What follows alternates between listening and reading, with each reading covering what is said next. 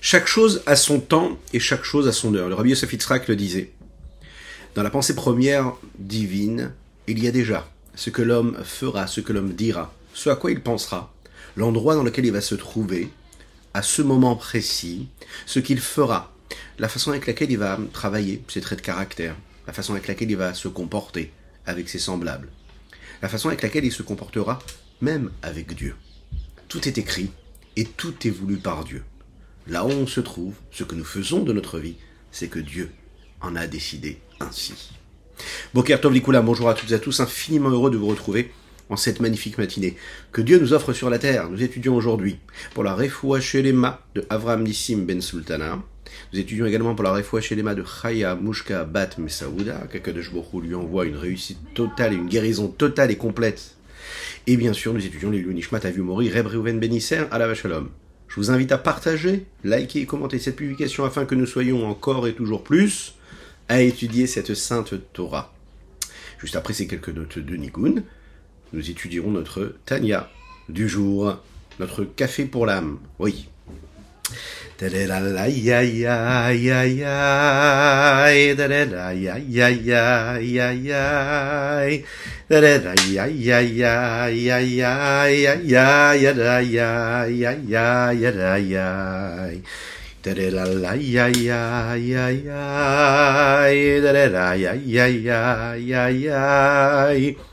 da da da ya ya ya ya ya ya ya ya ya ya ya ya ya ya da da da ya ya ya da da da la ya ya da da da ya ya ma ya ya ma ya ya ya ay da da da da da da da da da da da da Ay ya ya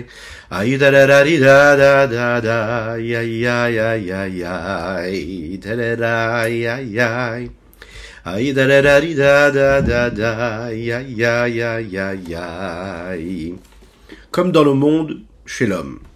L'homme qui est ce petit monde-là, c'est Rolam Katan, qui correspond aussi également à cette histoire, à ce grand monde qui est autour de lui. Et on le voit très clairement, l'homme qui vit dans ce monde-là, l'homme qui vit à travers son corps, qui vit à travers son âme, cette âme-là qui est dans son corps.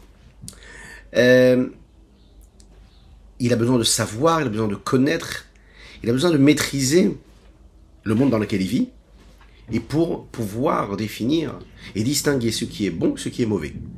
Pour être capable de se raffiner, pour faire le tri autour de lui, de ce qui est bon et ce qui est mauvais, mais aussi en lui il apprend au fur et à mesure de son existence, il évolue, il grandit en se connaissant un petit peu plus tous les jours. Dans le monde matériel ici-bas comme dans le monde spirituel, l'homme peut regarder à l'intérieur de lui-même, il peut être capable de déceler quelles sont ses forces qui lui permettent d'aller dans un sens ou dans un autre. C'est aussi ces forces-là qui vont lui permettre de donner du sens à son existence. Et le Tania nous l'a dit hier, la particularité qu'il y a chez l'homme qu'il n'y a pas dans le monde, en tout cas qui est beaucoup plus présente chez l'homme que dans le monde en général, plus global, c'est que ce petit monde-là, on est capable de le maîtriser, de le connaître, parce que ce sont nos sens, ce sont nos traits de caractère. Ça nécessite un travail, bien sûr. Mais on a plus de facilité à connaître notre petit monde que le grand monde qui nous entoure, qu'on ne maîtrise pas autant. Chaque personne est capable donc de voir, le rabbi Zalman nous l'a dit, à l'intérieur de lui-même, comment est-ce qu'il est, nous l'avons dit dans ce combat, où le homme mille hommes il y a dans le ventre de la maman et Yaakov et Esav. Les deux sont là. Et chacun se bat, chacun se bat pour réussir à prendre le pouvoir. Il y a le bon, il y a le mauvais. Parfois c'est le bon qui gagne, et parfois c'est le mauvais, c'est l'inverse. Ce qui est très intéressant, c'est que vous allez voir que dans les mots, nous l'avons dit hier dans le Tanya, le Rabbi Zalman emploie le terme, comme souvent le Rabbi de Lubavitch le faisait, c'est-à-dire jamais parler de négatif, toujours parler de positif. Il avait dit chez l'ifamim matov gover, l'ifamim efer. Hein? Parfois c'est le bien et le bon qui gagnent, et parfois c'est l'inverse. Pas spécialement le mal. L'inverse, que Dieu nous en préserve. Le problème c'est que quand dans l'homme il n'y a pas cette sérénité, entre le bien et le mal. Lorsque l'homme n'est pas capable de mettre le bien à sa place et l'inverse du bien à sa place, eh bien c'est le monde global qui ne va pas bien. Lorsque un juif est capable de travailler avec ses traits de caractère et faire en sorte de bien faire ce tri entre le bien et le mal, eh bien, il permet au monde qui l'entoure aussi, lui, de lui de vivre dans une forme de sérénité, puisque le bien dans le mal, le bon, lui aura plus de place et beaucoup plus de force que l'inverse du bien. En fait, si on veut changer le monde, vous le savez, il faut commencer par se changer soi-même. Euh, quand on réussit en fait à faire ce travail-là, c'est-à-dire à bien raffiner, à bien faire ce tri-là, eh bien, on réussit à arriver à ce que nous appelons l'avenue de Machiar. Ouais. Parce que le monde dans lequel nous vivrons quand Machiar arrivera, c'est-à-dire très très bientôt, c'est un monde où la sérénité sera là. La place du bien aura pris sa place et le mal aura disparu. Le mal, je le ferai disparaître. Là où l'homme a fauté, hein, la première faute originelle d'Adam Arishon, c'est parce que Asher Shalat Adam, bah Adam l'era l'eau, comme le dit dans Kohelet, on le dit dans Kohelet, c'est-à-dire que le mal a pris trop de pouvoir, et c'est lui qui maîtrise l'homme. Là, à ce moment-là, on va voir que quand Mashiach arrivera, tout cet esprit d'impureté disparaîtra. Parce que dans le monde, c'est compliqué, vous savez, c'est mélangé. Hein. On va le voir aujourd'hui dans les mots du Tanya. Le monde qui nous entoure, on a du mal à déceler ce qui est bon et ce qui est mauvais. Alors quand on apprend à se connaître soi-même et qu'on est honnête avec soi-même, on est capable de voir ce qui est bon, ce qui est mauvais. On est capable de se connaître. Hein. On comprend avec raffinement. Là où on est vraiment bon, là où on est moins bon. Hein, on ne peut pas jouer, on peut jouer avec les autres à l'extérieur, mais avec soi-même on ne peut pas jouer. Il faut être honnête avec soi-même à un moment, puis on sait ce qui est bon ou pas. Le problème c'est que le monde qui nous entoure, c'est un vrai mélange, c'est un mélange de bien et de mal. Réussir nous en fait à séparer le bien du mal, eh bien c'est être capable de nous rattacher à notre essentiel, à notre profondeur, et de rattacher aussi la profondeur de, du monde à ce qu'il est, à savoir sa source première, la vitalité, la vitalité de Dieu, à savoir le bien et le bon qui lui permet euh, d'exister. À chaque fois qu'un homme fait une avéra, c'est-à-dire qu'il va faire l'inverse de la volonté d'Hachem, euh, pour qu'elle puisse exister, il faut que quelqu'un la fasse, la commette. Maintenant, pour qu'une personne puisse faire le mal, il faut qu'il y ait quand même du bien en elle. Qu'est-ce que ça veut dire? C'est-à-dire qu'un homme qui fait une avéra, il a besoin de ressentir quelque chose de positif ça ne peut pas être que du négatif. C'est-à-dire que l'aspect de la Avera, que ce soit une action, que ce soit une pensée, que ce soit une parole, il doit y avoir dedans quelque chose de positif pour l'homme. Ça veut dire quoi? Bien, un goût particulier, quelque chose de positif, quelque chose de plaisant, ça doit lui apporter quelque chose. D'accord? Parce que une personne, par exemple, que Dieu nous en préserve, qui va manger non cachère. D'accord? Si elle mange non cachère et que la nourriture n'est pas bonne, ça n'a pas d'utilité il faut qu'il soit quand même bon. Personne ne mangerait un aliment non cachère juste parce qu'il n'est, pas cachère. Il le mange pas cachère parce qu'il est bon. Pour toutes les avérotes, il faut qu'il y ait quelque chose, à part le fait que ce soit négatif et interdit, et que cela apporte quelque chose à l'homme. Dans ce côté de bien qu'il y a chez l'homme, et qu'il y a dans cette action qui est négative ou dans cette avéra, eh bien, on va voir que sont en contact et en rapport direct et en lien direct toutes ces choses qui sont et qui font partie de ce monde-là et qui font la beauté de ce monde-là. La beauté, la grâce, la douceur, ce qui est l'utilité, ce qui peut apporter quelque chose. Et du côté du mal, nous avons tout le reste. Dans notre réalité à nous de tous les jours, eh bien tout est mélangé. C'est-à-dire que ce qui est interdit peut être aussi bon. Euh, ce qui est ce qui apporte quelque chose, ce qui est utile, ça peut être aussi quelque chose de négatif, de mauvais, de mal. C'est très difficile de faire la distinction. La raison pour laquelle l'éducation des enfants est très importante et dans laquelle il faut s'investir énormément, surtout à notre époque, c'est parce qu'on a du mal à déceler et à voir directement ce qui est bon et ce qui est mauvais. Un enfant, et d'ailleurs même un adulte aujourd'hui, ne sait même plus, ne se rend même plus compte de ce qui est mauvais, de ce qui est bon pour lui il met tout dans le même panier. Tout est mélangé. Le bien et le mal, le positif et le négatif. Très difficile de déceler ce qui est bon, ce qui est mauvais. dans notre réalité, dans ce mélange-là, qui en réalité a commencé depuis le départ, à savoir dans cette faute originelle du Haetzadat, cet arbre de la connaissance, du bien et du mal, il y a dedans déjà la vitalité de tout ce qu'il y a dans le monde. Quand on réussit à faire ce travail de raffinement et de séparer comme il faut, eh bien dans ce cas-là, on aura réussi à faire disparaître le mal de la terre.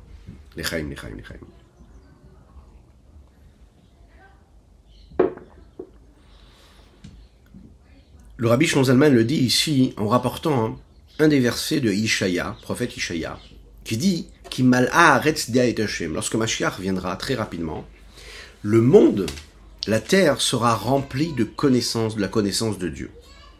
Non seulement de la connaissance, mais aussi de la conscience. C'est intéressant de voir le, terme, de voir le terme ici de, de Ishaya qui dit le Dea. Dea, c'est Da'at. Da'at, c'est le savoir, c'est la connaissance, c'est la conscience, le discernement. Être capable d'avoir une connexion avec ce que j'étudie. D'ailleurs, Chabad, c'est ça. Qu'est-ce que c'est Chabad? Qu'est-ce que c'est la Chassidut Chabad? C'est qu'il y a un lien direct entre ce que j'étudie et ce que je suis. Ma réalité est impactée, est influencée par ce que j'ai réussi à étudier. Ça, c'est le Da'at. Et ça, c'est Chabad réussir à comprendre, réussir à comprendre comment ce qu'il y a dans la chorma, ce qu'il y a de plus subtil et de raffiné et de proche de la sagesse de Dieu, de l'infini de Dieu, ça a un rapport direct avec ma vie de tous les jours. Ça me parle. J'en suis conscient et ça joue et ça, ça, ça influence ma vie de tous les jours. C'est pas juste quelque chose, une idée philosophique qui reste dans un livre. Mashiach arrive quand le monde est rempli d'une cette conscience-là, même de cette pleine conscience-là. C'est-à-dire vivre selon cette réalité, vivre avec le rythme du divin. Veniglak Vodachem, là à ce moment-là, l'honneur d'Akadosh se dévoilera ici-bas sur terre. C'est-à-dire qu'on sera dans cette réalité-là de la présence de Dieu. Dans les mots, Rabbi Zalman, il dit comme ça. Ou ce raffinement-là qui aura, Bezrat Hashem, dans un futur très très proche, Yegamken à l'idée Gilou Yelokut les Mata, il se fera aussi grâce au dévoilement du divin Ishiba, Behehara Rabba Atsuma. Par ce, ce rayonnement-là, cette influence puissante, phénoménale qu'il y aura, Katouf, Hashem, comme il est dit que, comme il dit le prophète Ishaya, la terre sera remplie de la connaissance de Dieu. Et là, l'honneur d'Akadosh se dévoilera. C'est ce qu'on peut appeler en réalité le raffinement parfait, total, on aura réussi à faire partir le mal, quelque part le mettre complètement de côté, parce qu'on aura réussi justement à faire briller cette grande lumière. Euh, vous savez, le, le grand luminaire, eh bien, il a en lui toutes les petites lumières. D'accord? Euh, Qu'on connaît le fameux exemple que l'on donne, à savoir cette torche-là, cette lumière-là, euh, qui est magnifique, qui est grande, mais qui consume en vérité toutes les petites flammes. C'est-à-dire que face à un grand feu, toutes les petites lumières qu'on peut apporter, ben les petites flammes, elles sont complètement happées et avalées par la grande flamme. Eh bien, c'est ce qui va se passer également quand Kadosh Baruch va se dévoiler ici-bas sur Terre. On peut l'imaginer. Le monde tel qu'il est éclairé aujourd'hui, eh bien, n'est pas éclairé comme il sera éclairé à Bizrat Hashem très rapidement avec l'honneur d'Hachem, quand il se dévoilera véritablement, puisque toutes les petites parcelles, les étincelles euh, de sainteté hein, qu'il y a ici-bas sur Terre, qui sont plongés, qui sont cachés dans ce monde-là, dans la matière, dans l'existence, même dans tout ce qui est profane, ce qui peut paraître aussi impur, eh bien, à ce moment-là, ils seront happés par la grande flamme et la grande lumière céleste qui viendra, qui se présentera. Et du coup, bien, puisque le mal, lui, n'aura plus de vitalité, puisque toutes les lumières, elles auront été happées par la grande lumière, la grande torche, alors à ce moment-là, le mal disparaîtra automatiquement. Ce dévoilement-là, hein, qui a pour but donc de raffiner, de faire d'extraire le bien du mal, c'est lui qui est capable, comme on l'a dit en introduction, de créer cette forme de paix ici-bas sur Terre, dans le monde. Qu'est-ce qui fait l'inverse de la paix? Euh, C'est qu'il y a des vitalités qui sont éparpillées. D'accord? Il y a des énergies qui ne sont pas convergentes, des énergies euh, qui ne sont pas additionnés. Chaque énergie veut vivre pour ce qu'elle est elle, elle veut motiver et elle veut, euh, nourrir sa différence, d'accord? À chaque fois qu'un homme cherche à nourrir sa propre différence, eh bien, il fait l'inverse de la paix et de la sérénité ici-bas sur Terre. Justement, c'est la raison pour laquelle c'est un, un, nous le disons tous les jours dans la Tefila, au Shalom Bimromav. On arrive bientôt à la fête de Sukkot, hein, la fête de fin de Tishri, fête du Shri, Sukkot Shalom, Soukat Shalom Alinu, on demande à Kadosh Baruch de, de mettre, de nous faire vivre sous cette, cette, cette souka là de paix. Le monde entier doit vivre dans cette paix-là. Le monde, l'humanité tout entière. Et l'humanité tout entière n'est pas dans cette paix-là parce que justement elle est motivée par des énergies, des lumières, des vitalités, des singularités, euh, des entités différentes l'une de l'autre, qui ne sont pas toutes ensemble. Voilà ce que c'est ce que deviendra le monde des dans ce futur proche. Lorsque ce travail de raffinement sera fini, alors à ce moment-là, toutes les générations auront apporté ce qu'elles avaient apporté, et la grande lumière, elle pourra prendre toutes ces petites étincelles que chaque génération aura laissées ici-bas sur Terre. Maintenant, qu'est-ce qui se passe pour nous, pour notre petit monde à nous, chez l'homme, chacune et chacun d'entre nous?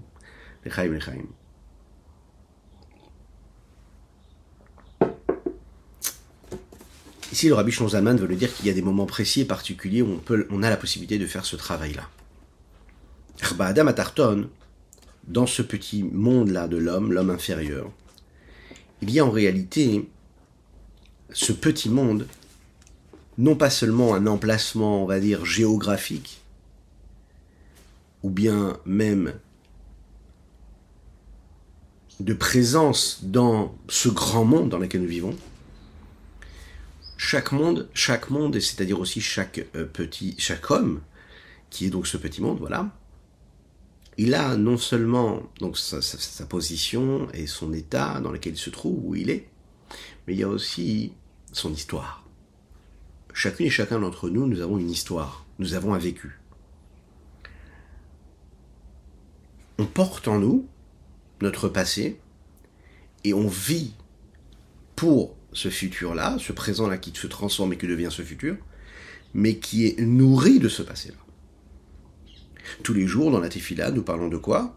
Eh bien, de l'exil d'Égypte et de la sortie de cette Égypte-là. D'accord? On se souvient qu'on a été en exil, on se souvient que Dieu nous a fait sortir de cet exil.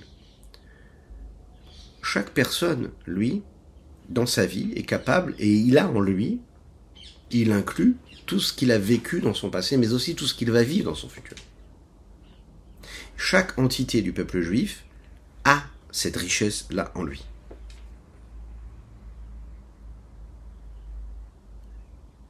La différence qu'il y a avec le grand monde, c'est que dans le grand monde, on vit quelque chose de commun qui est beaucoup plus global que ce que l'homme peut vivre à l'intérieur de lui-même. C'est-à-dire que à travers l'histoire du peuple juif de manière globale, il y a un impact réel sur ce qu'a pu être, être, avoir été la sortie d'Égypte, l'exil du peuple juif, la destruction du temple. Réussir à vivre de manière personnelle et privée ce que le peuple juif a pu vivre à travers les générations dans l'histoire, c'est quelque chose qui demande beaucoup plus de force. Trouver quelque chose de personnel, être touché personnellement, ça demande beaucoup d'efforts. Et là, le Rabbi Zalman de l'Iadi va nous dire, pas toujours on peut le trouver, mais il y a des moments propices pour cela. Et les moments propices pour cela, c'est-à-dire de faire ce long voyage à l'intérieur de ce que nous sommes, qui nous permet d'être dans cette conscience de la présence de Dieu, ou de cette conscience et de ce contact, de ce rapprochement que nous avons avec lui, et bien particulièrement dans la tfila. Zot tfila. Et zot tfila. C'est la tfila. C'est-à-dire que à chaque fois qu'Akadosh Baruch se trouve dans l'homme, présent, et particulièrement pendant la tefila, on a tous en nous des moments où on sent que Dieu se dévoile particulièrement en nous. Au moment de la tefila, hein, il y a un dévoilement, c'est comme on pourrait dire un aperçu du dévoilement qu'il y aura dans un futur proche. Lorsqu'un homme fait la tefila, que ce soit au niveau du temps physique, matériel, comme au niveau du temps spirituel, il se passe quelque chose. Au moment de la fila, c'est un moment propice, puisque je parle à Dieu, c'est un moment propice pour me recentrer et pour aller chercher cette connexion que j'ai avec lui. On pourrait dire aussi qu'au moment de la tefila, c'est un moment où on éclaircit un petit peu tout, où il y a réellement ce dévoilement, cette distinction qu'on est capable de faire entre le bien et le mal. C'est la raison pour laquelle, quand on prie, Souvent, ce qui est plus difficile, c'est après la tfila. Même si aussi la tfila, c'est un combat. Mais souvent, c'est après la tfila. Ou avant la tfila. C'est-à-dire déjà, pourquoi prier? Avoir le désir de prier, le souhait de prier. Parfois, malheureusement, on peut le perdre. Une personne qui peut vivre, même être née dans la Torah et les mitzvot, et grandi, à un moment, elle a plus le désir et l'envie de prier. Donc retrouver l'envie, retrouver la nécessité de prier. Mais aussi, après, réussir à faire en sorte que ce qu'on a réussi à vivre au moment de la tfila puisse nous accompagner le reste du temps, le reste de la journée. Ça, c'est encore un travail. Mais dès l'instant où on a réussi à faire le travail, c'est-à-dire de se poser, de prier, au moment où on prie, on se détache des contraintes du monde. On se détache de ce négatif-là. Parce qu'on est en train justement de vivre, de voir de manière claire, pendant la tfila, on voit de manière claire ce qui est bon, ce qui est mal. On a cette conscience-là. On sait, on se dit, ok, on se calme. On se dit, ok, très bien, c'est pas mon patron qui me donne le salaire, c'est Dieu. C'est pas les clients qui vont me le donner, c'est Dieu. Tout est clair. Le monde qui m'entoure, c'est Dieu qui le gère. Ce que des Imra, on parle de la grandeur de Dieu, de ce qu'il a créé, des différents mondes, le minéral, le végétal, l'animal, l'homme. On prend conscience de ce qu'il y a autour de nous. Alors, euh, à, plus forte raison pendant le mois des louls, on sait que Dieu vient nous chercher, il nous dit allez je t'aide, même si tu n'as pas la force, je suis là pour toi, et je viens et je dévoile quelque chose de spécial qui te permet de te rapprocher encore un petit peu plus de moi. Je dévoile les attributs de miséricorde, je suis là pour toi. Il précise ici le Rabbi Zalman, au charité mezumanim boded imkono. À part la tuile, il y a d'autres façons, par exemple, de se rapprocher de ce point-là de clarté. C'est ce que nous appelons des moments où l'homme peut s'isoler avec Dieu et il s'écarte de toute chose, il se tourne vers Dieu. Et cette forme-là de, connexion qu'on peut avoir à, Dieu, elle n'est pas dépendante d'un temps particulier ou d'un espace particulier ou de quelque chose qu'un homme fait. Euh, en fait, c'est dans le fait qu'il n'est pas préoccupé par autre chose. Qu'est-ce que ça veut dire? Un homme qui est capable de s'isoler avec Dieu. Alors, à l'époque, et même maintenant, il ne faut pas hésiter à le faire, aller se promener dans la nature, s'isoler du monde, entendre des petits oiseaux et regarder les arbres, regarder des belles montagnes ou se promener dans le désert et juste écouter la voix d'Akadosh Borou qui est en nous, c'est une forme de prise de conscience qui est euh, réelle et qui est nécessaire. Ce qui ressemble à ce que nos maîtres de la chassidou ont pu faire. Toujours ces moments-là, on est capable de s'isoler. Ça peut être fait aussi également dans le brouhaha de notre quotidien. On doit être capable et on peut être capable de le faire. Ça nécessite un travail, un entraînement, comme tout sportif. Il faut s'entraîner à apprendre à s'isoler. On peut être dans le métro, on peut être au travail, on peut être peu importe, et réussir à travers notre pensée à, se connecter à Kadesh Baruch à s'extriper de ce monde-là qui nous entoure et réussir à se s'élever complètement, à se, libérer hein, de, ces chaînes extérieures physiques qui nous bloquent.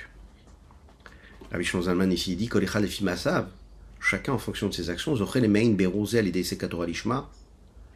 un homme aussi, mis à part le fait de faire la tefila, ou mis à part le fait de s'isoler dans la pensée avec Dieu, il y a aussi au moment où on étudie la Torah, en fonction de la personne, c'est-à-dire qu'on est capable parfois quand on étudie la Torah, mais pour la Torah, pas pour autre chose, pas pour une raison particulière, une vraie Torah pour s'attacher à Dieu, alors à ce moment-là, il y a une forme de clarté, de réalité qui s'installe en lui, qui se dévoile en lui. Euh, et là, la Torah s'éclaire vraiment. Ça n'est pas une Torah qui est faite et qui est vécue pour un but précis, c'est une Torah pure. Et quand l'étude de la Torah est faite de manière pure, eh bien la Kodesh Baruch se dévoile, il éclaire la personne, réellement à ce moment-là. Pour cela, il faut réussir à, comme au moment où on s'isole, comme au moment où on prie, à réussir à sortir de soi, à sortir de sa propre personne, à disparaître pour laisser place à Dieu, à se mettre complètement de côté, réussir à faire en sorte que le moi n'a plus de place. Il n'y a plus de moi, il y a juste Dieu. Il n'y a pas le filtre du moi, il n'y a pas Qu'est-ce que je ressens Qu'est-ce que je suis dans cette histoire-là Qu'est-ce que ça m'apporte? À quel moment j'interviens? Non, il n'y a plus ce que je suis moi, il y a juste Dieu. c'est un réel travail de réussir à, réussir à se mettre complètement en retrait, de ne plus être au devant, d'être complètement en retrait. Parce que le filtre, du moi, il est biaisé parce qu'il est là pour toujours lui-même donner son interprétation à l'événement. Il a besoin de se, sentir, il a besoin d'interpréter, il a besoin de dire ce qu'il en pense. Il a besoin d'être. Et puisqu'il a besoin d'être, il existe. Et puisqu'il existe, ben du coup, le lien qui est créé par la mitzvah ou par l'étude de la Torah, eh bien, est voilé. Ça a une autre, ça a une autre, une autre présence, c'est une autre clarté. Euh, on va dire que c'est clairsemé d'égoïsme et d'égocentrisme et de narcissisme. Et cette étude-là, ben, elle n'est plus pure.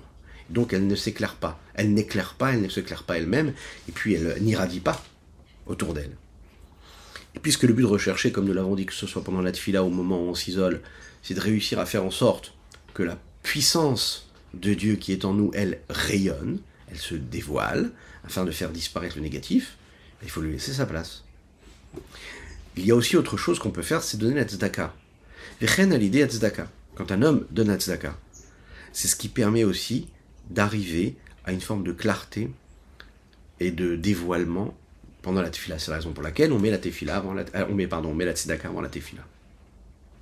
Kemoshe comme il est dit dans le Talmud. D'ailleurs, Rabbi Elazar Yaifrut Alani va Rabbi Elazar, il avait l'habitude de donner une petite pièce ou une grande à un pauvre, et ensuite il faisait sa tefila. Dirtiv, parce qu'il est écrit dans les textes de Teilim, David Amelach le dit très bien, Ani betzedek panecha. Avec la tzedaka elle-même, d'accord, il n'y a pas de dévoilement de lumière divine. Mais la tzedaka, c'est le point de commencement, de démarrage, qui permet en réalité à la tefila de se dévoiler et de dévoiler sa lumière. C'est la raison pour laquelle on donne la tzedaka à la tefila comme une forme de préparation et d'introduction, on va dire, qui permettra le dévoilement et l'élévation de cette tefila. Ce qu'on vient de dire ici concerne toute forme d'action, tout niveau et tout degré d'action qui ne nécessite pas une condition préalable. Donc, il est considéré comme un commencement, le début, le début du cheminement.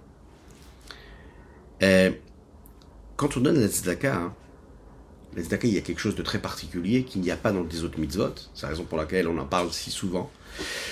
Il bien parce que la tzedaka, en fait, ça permet de sortir des limites. Depuis tout à l'heure, ce qu'on est en train de dire, c'est que l'homme doit réussir à sortir de ses propres barrières quelque part, pour laisser cette lumière-là de Dieu se dévoiler. Quand on fait la hein, qu'est-ce qu'on réussit à faire?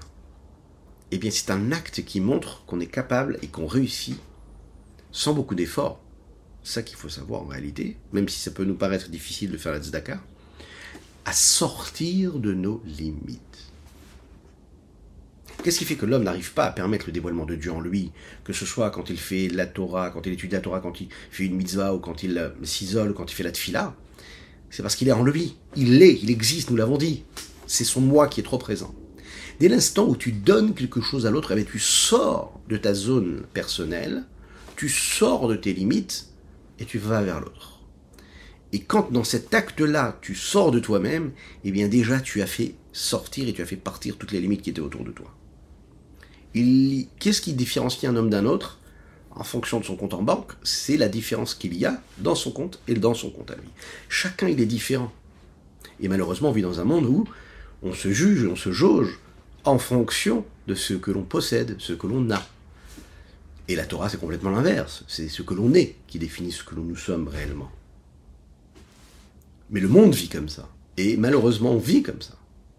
Dès l'instant où quand tu commences ta journée, tu montres déjà que tu sors de cette limite-là. C'est-à-dire que tu fais en sorte que ce qui est toi est ce que l'autre est, il n'y a plus de limite. J'ai quelque chose à moi, j'ai travaillé à la sueur de mon front, je donne ce qui est à moi, je le donne à l'autre. Je suis en train de montrer qu'il n'y a pas de différence. Il n'y a pas de différence entre les hommes. Je suis en train de montrer qu'il n'y a pas de différence entre ma richesse et sa richesse. Ce qui est à toi, c'est aussi à moi ce qui est à moi, c'est surtout, surtout à toi. Oui Parce que je montre à ce moment-là, je n'existe pas pour moi, j'existe pour toi. Dans cet acte symbolique de la tzedaka, plus que dans tous les autres mitzvot, on montre qu'on sort de ses limites. Et quand on montre qu'on sort de ses limites, et eh bien du coup, on a briser un peu plus nos limites. Et si on a brisé nos limites, eh bien, la lumière d'Akadosh Baruch aura plus de chances et de probabilités de venir, de venir, de venir entrer, d'entrer et de, et de, et de, et de, et de s'installer.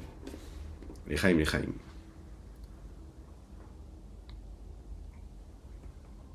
Ce qui est très, très intéressant, qui est rappelé par le Rabbani Neven Israël dans ses explications du Tanya, il rappelle une chose, il dit, de voir ici le Rabbi Shimon Zalman, il prend l'exemple de Rabbi Elazar. Rabbi Elazar, lui, était, c'était un homme qui était pas riche du tout, en fait. Il était très pauvre. Et pour lui donner une petite pièce à la tzedaka, c'était vraiment quelque chose, un don particulier, quelque chose de très très très difficile.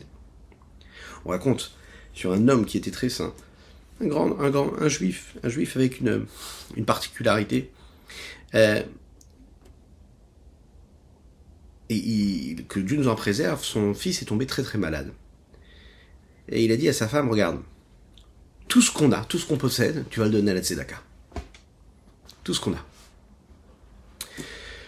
L'argent, la maison, les habits, tout ce que nous avons.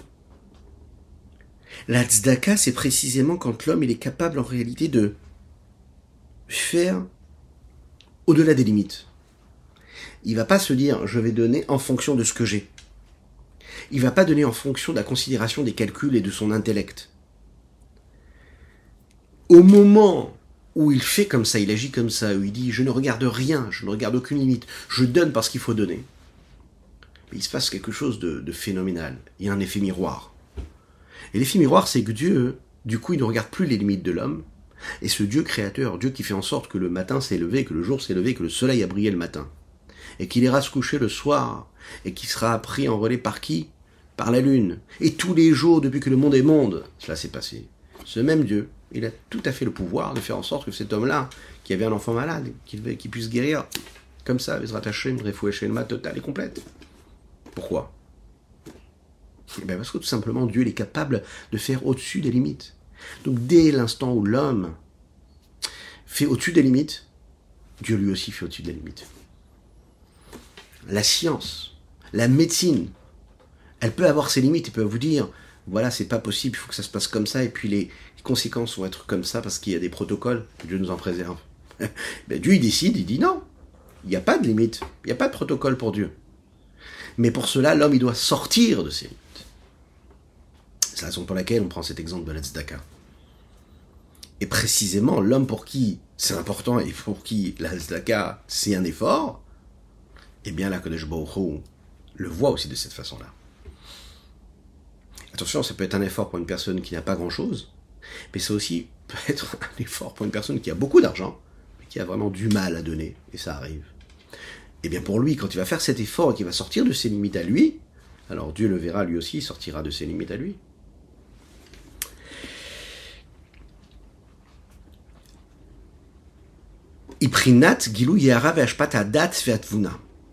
Alors, ce dévoilement qui va être mis en route grâce à cette pièce de Zaka que je vais donner par exemple avant la tefila, ou bien ce qui va se passer au moment de la tefila, ce dévoilement, c'est un dévoilement qui lui, lui prend,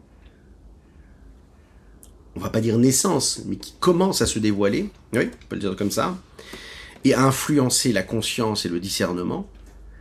Comment quand je suis capable euh, de justement réfléchir à la grandeur d'Akadosh. Comment?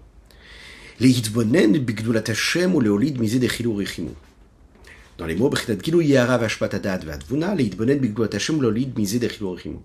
de, de faire grandir en soi la prise de conscience de la grandeur de Dieu, réfléchir, approfondir l'idée, faire naître de l'amour, faire naître de la crainte, d'abord de la crainte, ensuite de l'amour, im kanoda, intellectuel comme il est connu.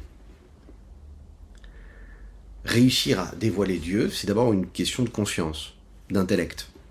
Et cette conscience-là, elle va faire naître, comme il est rapporté dans beaucoup d'endroits dans le Chassidut, que les sentiments, les émotions d'amour et de crainte de Dieu, intellectuelles, elles permettent ensuite de faire, de changer un petit peu notre réalité, et beaucoup même.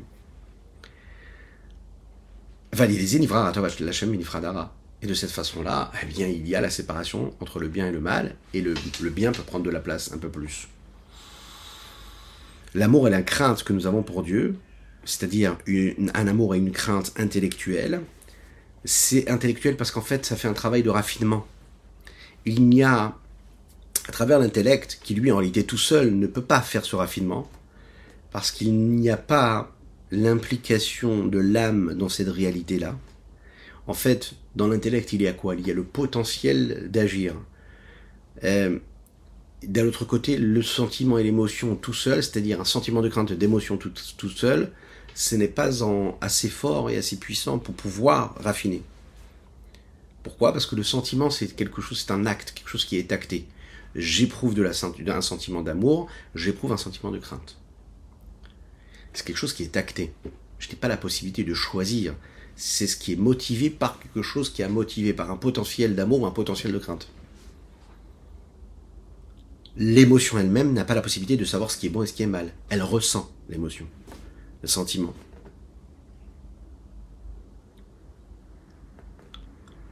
C'est la raison pour laquelle, quand l'homme utilise l'intellect pour discerner, pour comprendre ce qui est bon, ce qui est mauvais, c'est-à-dire ce qui est de l'amour, ce qui est de la crainte, c'est la raison pour laquelle ici nous appelons ça de l'amour et de la crainte intellectuelle, alors j'ai la possibilité de savoir qu'est-ce qui m'apportera du bien, qu'est-ce qui m'apportera du mal.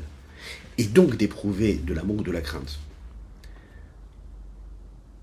Et d'ailleurs, la crainte, c'est d'amour. C'est la crainte suprême, hein, celle que qu'on est en train de travailler dans le mois des Louls comme la Chassidoute le dit, comme la Kabbalah le dit, comme le Zohar le dit. Il y a le premier palier de la crainte, qui est une crainte superficielle, entre guillemets, c'est-à-dire inférieure, où je crains parce que je crains face à l'immensité, et la crainte parce qu'on a peur de décevoir. Ouais. Quand on craint parce qu'on a peur de décevoir, c'est le véritable amour en réalité. C'est ce qu'on peut retrouver entre l'homme et Dieu, parce que on doit aussi retrouver dans un couple entre un homme et une femme euh, c'est-à-dire réussir en fait à craindre son épouse, à craindre son époux, son mari, non pas parce qu'on en a peur, rasvé shalom, mais parce qu'en fait on a peur de décevoir. Et quand on a peur de décevoir, eh bien c'est une réelle preuve d'amour. C'est le véritable amour. Le véritable des respects, le plus grand des respects. Moshe Katouf, comme il est dit comme ça. Pardon, on a sauté de ligne. Veiné, euh, non, non, on n'a pas du tout sauté, on est très très... Oui, oui, non, c'est parfait, c'est parfait, c'est parfait. Kimosh Katouf, comme il est dit, comme il est dit, comme il est dit, comme il est dit, Matzref la kesef, vekour la zaav, veish lefi mahalalo. Il dit comme ça dans les proverbes, Michelet. Le creuset pour l'argent et les fourneaux, le four pour l'or, et l'homme les fit mahalalo en fonction de ce qu'il va être capable de faire naître en lui, à savoir de quelle façon il va créer cette louange pour Dieu. Qu'est-ce que cela veut dire?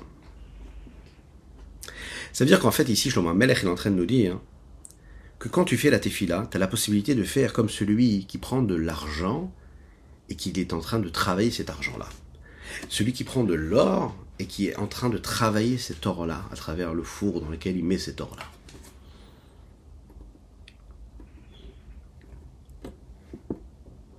quand je fais la tefila, hein, j'ai la possibilité d'être celui qui va façonner cet amour-là pour Dieu. Non pas seulement par une expérience personnelle que j'ai pu avoir, que je n'ai pas pu avoir, mais je dois me poser cette question à travers cette tefila. Est-ce que j'ai réussi à créer, à faire un changement. Est-ce que cette tefila, elle a façonné mon âme? Est-ce que par exemple, quand je prends de l'argent et que je travaille cet argent-là, et que je le façonne, quand je prie, est-ce que je fais pareil? Est-ce que j'ai réussi à transformer la forme qu'elle avait à la base, mon âme?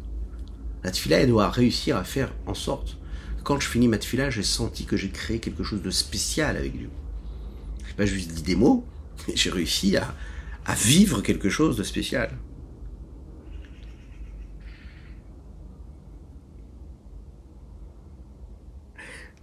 c'est un des élèves du Ravadi d'Even Israël qui un jour, c'est une histoire qui a une, anecdote qui est rapportée par lui-même d'ailleurs, qui raconte qu'un jour il a croisé le Ravadi d'Even Israël et lui a dit, brave, mais comment on fait tous les jours pour prier Dieu? Tous les jours on dit les mêmes mots, tous les jours les mêmes téphilotes, trois fois par jour les mêmes tefillah. Ça devient ennuyant. Comment on fait pour que ce ne soit pas ennuyant? Et le Ravadin Even Israël elle lui a dit, ce qu'il faut savoir, c'est qu'on doit, chaque fila que nous faisons, on doit la vivre avec quelque chose de nouveau. À la fin de la fila, on doit ressentir qu'il s'est passé quelque chose de spécial. Pas juste un moment qu'on a vécu. Alors, c'est sûr que c'est pas facile, vous allez me dire. Hein. Qui c'est qui arrive tous les jours de sa vie à vivre quelque chose de spécial au moment où il fait la tfila À vraiment ressentir quelque chose de spécial quand il fait la tfila À réussir à mettre de côté ce qu'il a pu vivre dans sa journée? C'est pas évident. Ce qu'il a pu vivre le long de sa nuit, c'est pas évident. Mais réussir à mettre de côté son existence pour euh, mettre de côté, réussir à mettre de côté son existence pour réussir à se mettre à travers cette défi-là qu'on est en train de vivre, c'est réussir à se connecter particulièrement. Le problème, c'est que la tefila, c'est la même tous les jours, c'est les mêmes mots. Alors comment on fait? Le Rav Ben Israël lui a répondu comme ça. Il lui a dit Peut-être que la tefila, c'est la même. C'est les mêmes mots qu'on prononce dans la tefila. Mais toi, tu n'es pas le même homme. Toi, tu es censé avoir changé entre hier, et aujourd'hui. Donc, ta tefila, c'est pas la même.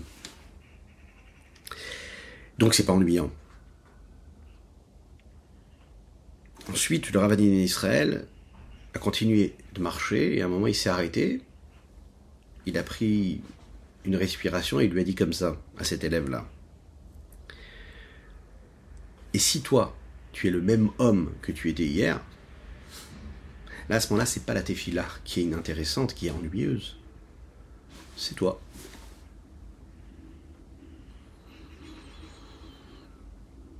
En fait, il faut comprendre qu'un homme doit chercher à ne pas être ennuyeux lui-même, avec lui-même.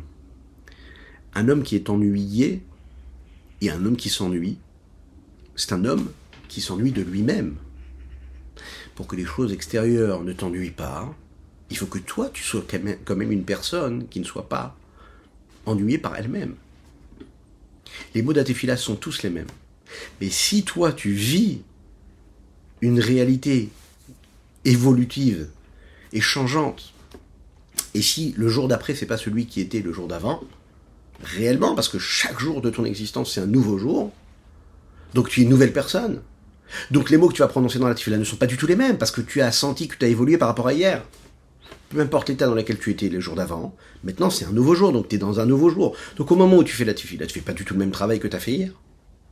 Chaque tefila que tu vas faire, chaque mot que tu vas faire, tu vas le ressentir différemment tu vas le ressentir comme ici le Rabbi Shlomo nous l'a dit, comme par exemple ce morceau d'or que je mets comme ça dans le four et que j'attends qu'il fonde pour pouvoir le façonner comme je veux. Tous les jours, je vais faire ça. L'homme, il a la possibilité, quand il est Mahalel et Hachem, la façon avec laquelle il va faire grandir en lui, réfléchir, faire des louanges à Hachem, à Dieu. On sait que l'amour est considéré comme de l'argent, la crainte est considérée comme de l'or. C'est-à-dire qu'il y a en l'homme, dans son âme, et l'or et l'argent. L'essence du bon est en lui. Et il va travailler, il va peaufiner, il va raffiner. Il va retirer tout ce qui est négatif dans cette matière-là, dans ces matériaux, afin de faire briller son âme. Pérouche, les filles du et Hachem par sa là, la façon avec laquelle il va prier, il va réfléchir à la grandeur, par la profondeur de sa conscience et de son savoir, faire naître en lui l'amour d'Hachem et la crainte de Dieu. C'est comme ça que va se raffiner le bon et se séparer le mal. Comme on est capable de raffiner, de séparer toutes les petites impuretés qu'il peut y avoir dans de l'or ou dans de l'argent, quand on les travaille et qu'on les fait fondre comme il faut, eh bien c'est ce que l'homme doit réussir à faire, à travers sa vie de tous les jours, faire en sorte que cette fille-là, puisse purifier, raffiner. Nous avons étudié pour la refoua Shelema de Chayamushka Bat Mesaouda. L'itamen Vamen, une belle refoua Shelema. Totale et complète, dans tous les domaines, matériels et spirituels. Nous avons étudié pour la refoua Shelema d'Avram, Nissim Ben Sultana.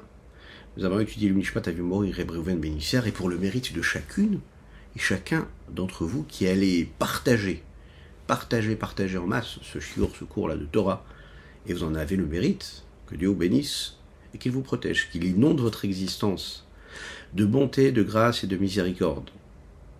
C'est le mois d'Elul, on n'oublie pas de travailler sur soi et surtout de d'accueillir Dieu qui est là et qui s'offre à nous à travers les 13 attributs de miséricorde.